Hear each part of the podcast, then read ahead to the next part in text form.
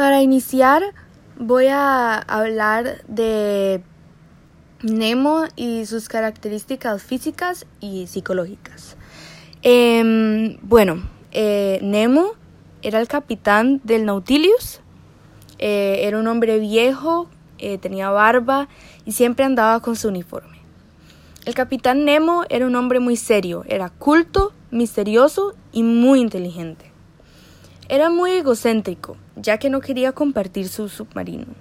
Él vivía en su propio mundo y no le gustaba la sociedad en la que vivía. Entonces decidió hacer sus propias reglas y su propia sociedad para él mismo.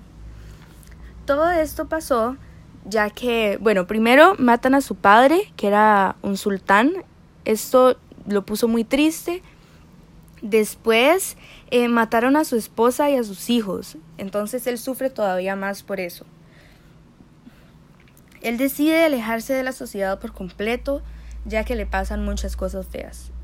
Él aprendió a observar el mundo aunque siempre él se quede en, un mismo lugar, ya que él siempre se quedaba en su, en su, en su barco, él solo.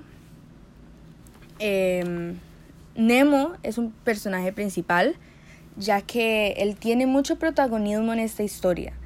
Por ejemplo, él destruye los barcos ingleses, captura y pone como prisioneros a los otros tres personajes principales. Eh, los cuales fueron el Dr. Anorax, Ned Land y Conseil. El Capitán Nemo es un personaje redondo, lo que significa que cambia durante la historia y es completamente impredecible. Su nombre, Nemo, significa nadie en griego, y esto también se considera un intertexto a una historia em, escrita en antigua Grecia y en la mitología romana también.